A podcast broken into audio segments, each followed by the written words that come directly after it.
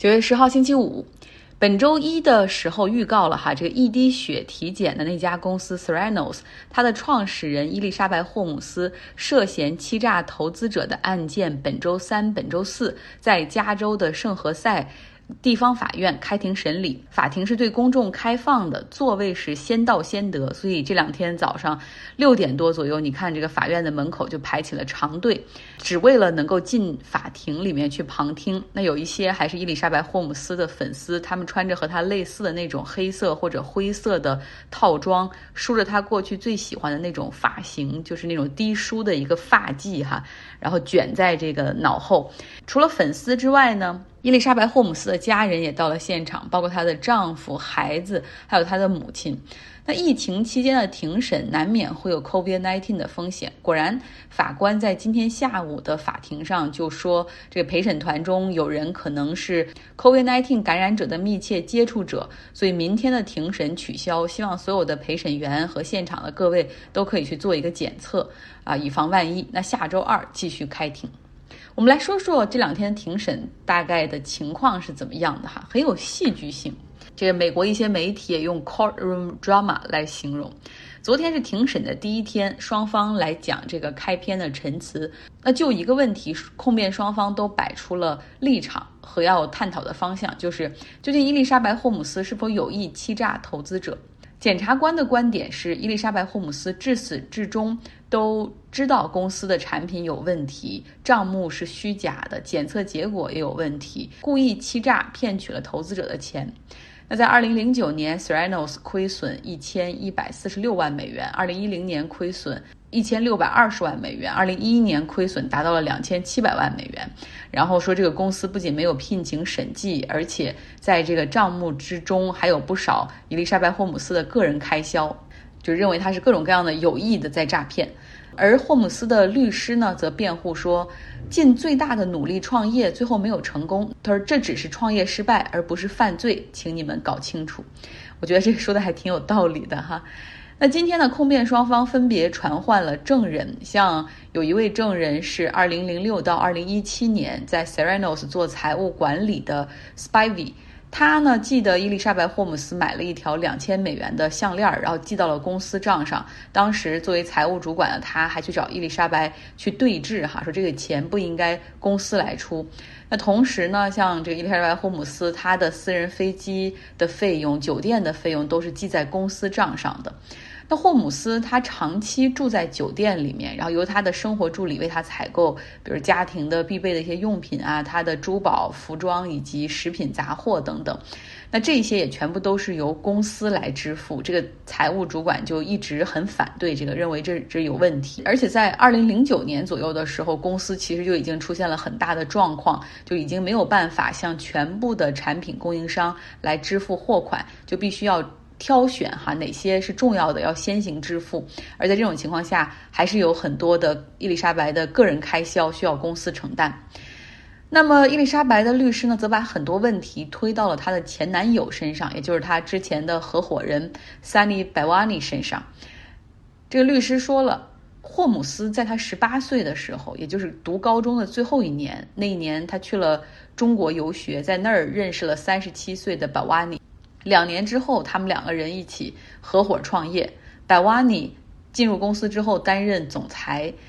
对他的信任是伊丽莎白·霍姆斯一生最大的错误。然后这个律师还说，百瓦尼他的这个专横的风格让 Theranos 失去了很多优秀的员工，而且他个人呢还对这个霍姆斯进行精神控制等等。这个律师反复在提醒，别忘了创立这个公司的时候。伊丽莎白·霍姆斯刚刚大二，他提出的更多的是这个公司的研究方向以及产品的终极设想。那究竟如何实现？更多的是要靠实验室的负责人以及专家们要去攻克、要去实验，对吧？然后究竟这个技术是否成熟？更多的是取决于像百瓦尼以及团队内部的专业人士的判断。你不可能指望一个 CEO 对公司的上上下下的所有运作了如指掌。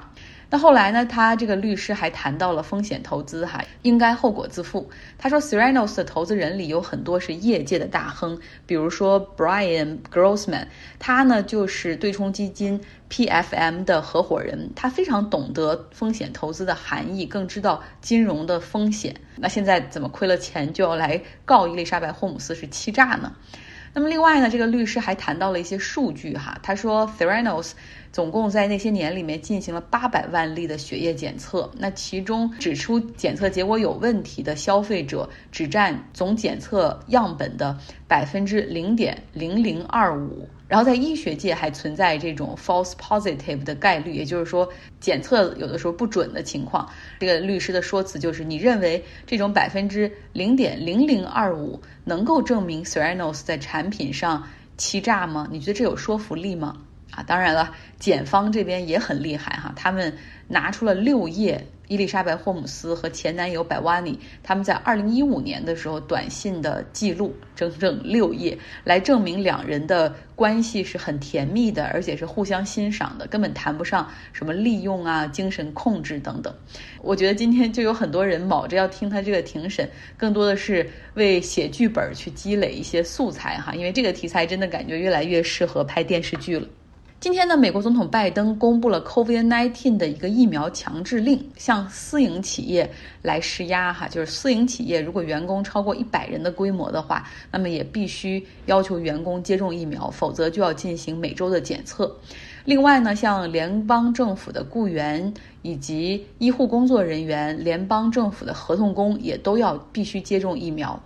那像这样的一个政令下来之后，我们看看在已经很分裂的美国各方是如何反应的哈。自由派的媒体和人士都是叫好，认为说这是对社会公共卫生安全以及美国经济负责任的举措啊，Well done，好好的政策。像洛杉矶郡马上就跟着出台一个地方上的要求，就要求十二岁以上的所有的这个洛杉矶郡的居民都必须接种 COVID-19 的疫苗。而保守派的媒体他们怎么说呢？他们说你这就是违反宪法呀，你破坏美国最宝贵的价值 ——freedom 自由和个人选择。这部分人我之前说过了，他们认为戴口罩、打疫苗、持枪，这都是我个人选择，你必须尊重。但是到了堕胎这个方面，他们就要剥夺个人的选择。德州的州长马上站出来说，他会签署一个州长行政命令，保护所有德州人都有自己选择不打疫苗的权利。亚利桑那州的州长更是说，这个国家正在走向威胁，走向死亡，他们要彻底剥夺人的自由，强迫私人企业，巴拉巴拉。有的时候我真的觉得，seriously，我们聊的到底是同一个事儿吗？忽然让我想起来，在东海岸的时候，有一次在一个小镇上，一个白人男性哈，然后他穿着一个 T 恤，后面写着 My body, my choice，就是我的身体，我的决定。我想说，哎，这个人不错啊，还是那种支持女性堕胎权的。然后你走到他正面一看，是说我不要戴口罩，我不要打疫苗，这就是他们的逻辑。好，说到疫苗呢，其实现在很多人都在聊 booster，就是要不要打加强针这一针。美国政府哈，拜登政府是决定说，如果你打的是这种 RNA 的两针的疫苗，那么你打完第二针超过八个月以上，你现在就可以去接种第三针作为加强针了。对于这个政令，其实是有很多人反对的，包括 CDC 的，就是美国卫生防疫的这个部门，他们有很多专家是反对的，甚至以辞职相威胁。世界卫生组织也持反对的意见。有人说，是因为第三针的疫苗不安全吗？会有什么副作用吗？不是，其实更多的是考虑到一个疫苗公平的问题。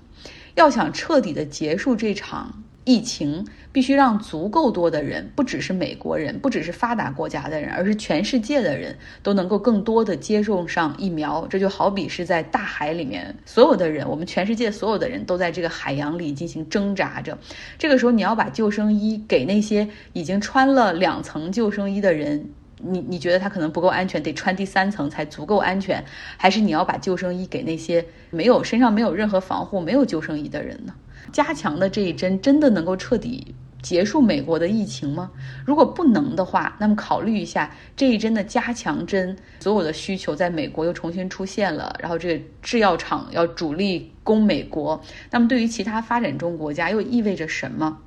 如果不能够让全世界更多的人接种疫苗的话，其实只会出现更多的变异在不同的地方，然后再传到美国，传到发达国家。我们看到继这个 Delta 病毒之后，现在又有了一种新的变异病毒，也很厉害，叫 Mu。这个 Mu 的传播已经在美国五十个州里面都已经检测出来了。那这个 Mu 呢是来自于哥伦比亚，现在还不清楚这个 Mu 哈到底这个疫苗对它的有效率怎么样，然后包括人体的免就是已经形成的这种免疫力对这个 Mu 有没有抵抗的作用作用哈。但是我觉得这是一个很好的例子，让我们去关注全球的疫苗公平，而不仅关注一个国家内的哈这个疫苗你打到第三针还是第四针。好了，这就是今天的。那周末又到了，在过去这一周里，我还是苦苦的挣扎于就是东海岸和西海岸三个小时的这个时差里面，估计下一周就每天不需要睡的那么多了。好，希望大家有一个愉快的周末。